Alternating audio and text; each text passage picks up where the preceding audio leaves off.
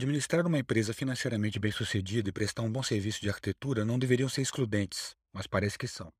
Para grande parte dos profissionais, projetar é a melhor parte do trabalho. Nós somos condicionados a isso. Passamos anos estudando e aprendendo a projetar e construir coisas.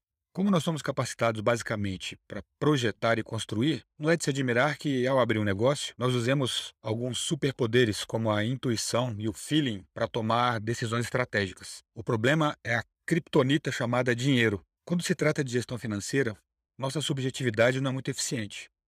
Com grandes poderes, vem grandes responsabilidades, já dizia o tio Ben. Você oferece serviços de arquitetura, de engenharia, de design de interiores, o que já não é fácil. Por que ainda se preocupar com todo esse negócio de gestão, finanças, contabilidade, marketing, que mais parecem atrapalhar o nosso gênio criativo? É impressionante como os profissionais dedicam muito tempo para se aperfeiçoar tecnicamente, mas não se esforçam tanto assim para aprender como conduzir seus negócios. Eu era assim também. Há um pouco mais de 20 anos, quando eu abri meu primeiro escritório, meu foco era basicamente a arquitetura. Eu só queria ter muitos projetos e botar logo em prática tudo que eu aprendi na faculdade. Mas me faltava o que provavelmente também falta a muitos de vocês: entender que não basta ser bom de projeto para ter um escritório bem sucedido. A gente precisa entender que ter um negócio exige um comportamento empresarial em todos os campos. Em alguns, como marketing e vendas, a capacidade técnica e o talento podem até segurar a onda por um tempo, ajudando a disfarçar a falta de conhecimento específico. Mas com finanças é bem diferente. Na verdade, é o oposto. A gente não ter um mínimo de conhecimento e eficiência pode colocar a perder tudo que o seu talento, tua criatividade e a tua capacidade técnica podem ou merecem conquistar. E como dizem os americanos, sem lucro, sem negócio.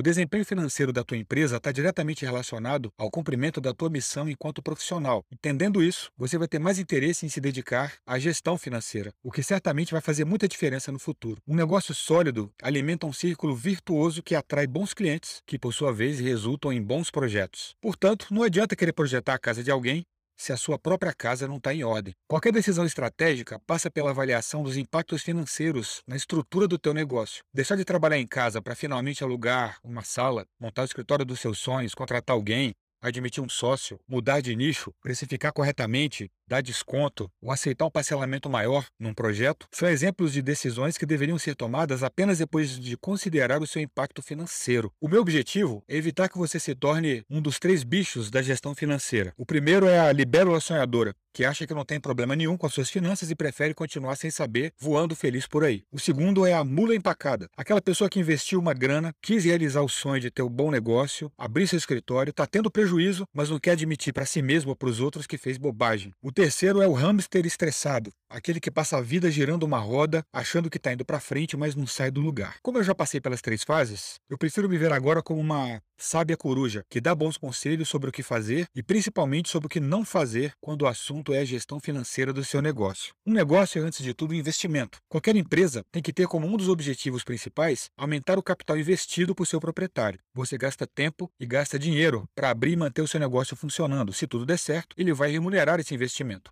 Se você gasta e não tem um retorno esperado, tecnicamente você não está ganhando nada. Quando muito, você é remunerado pelo tempo que você vende, entre aspas, para sua empresa. Isso não é lucro, isso é salário. Todo especialista em investimento sabe que quanto maior a rentabilidade de um investimento, maior o seu risco. E empreender é um investimento cujo alto risco tem que ser administrado, não necessariamente evitado. Um bom investidor equilibra os riscos visando aumentar a rentabilidade do seu investimento.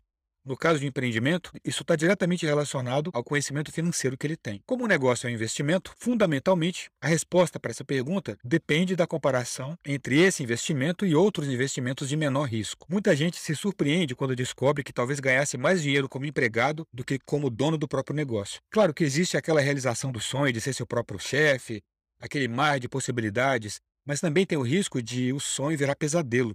Quando investimos no mercado financeiro, nós distribuímos os recursos entre aplicações de alto e de baixo riscos. Com um negócio próprio, todos os ovos estão no mesmo cesto. Depois que a gente compreende e analisa esses riscos, como empreendedores, nós devemos considerar se os nossos clientes estão dispostos a nos recompensar por esses riscos. Geralmente, não existe remuneração por riscos desnecessários. Por tudo isso, a melhor recomendação para quem pretende abrir um negócio é planeje tudo.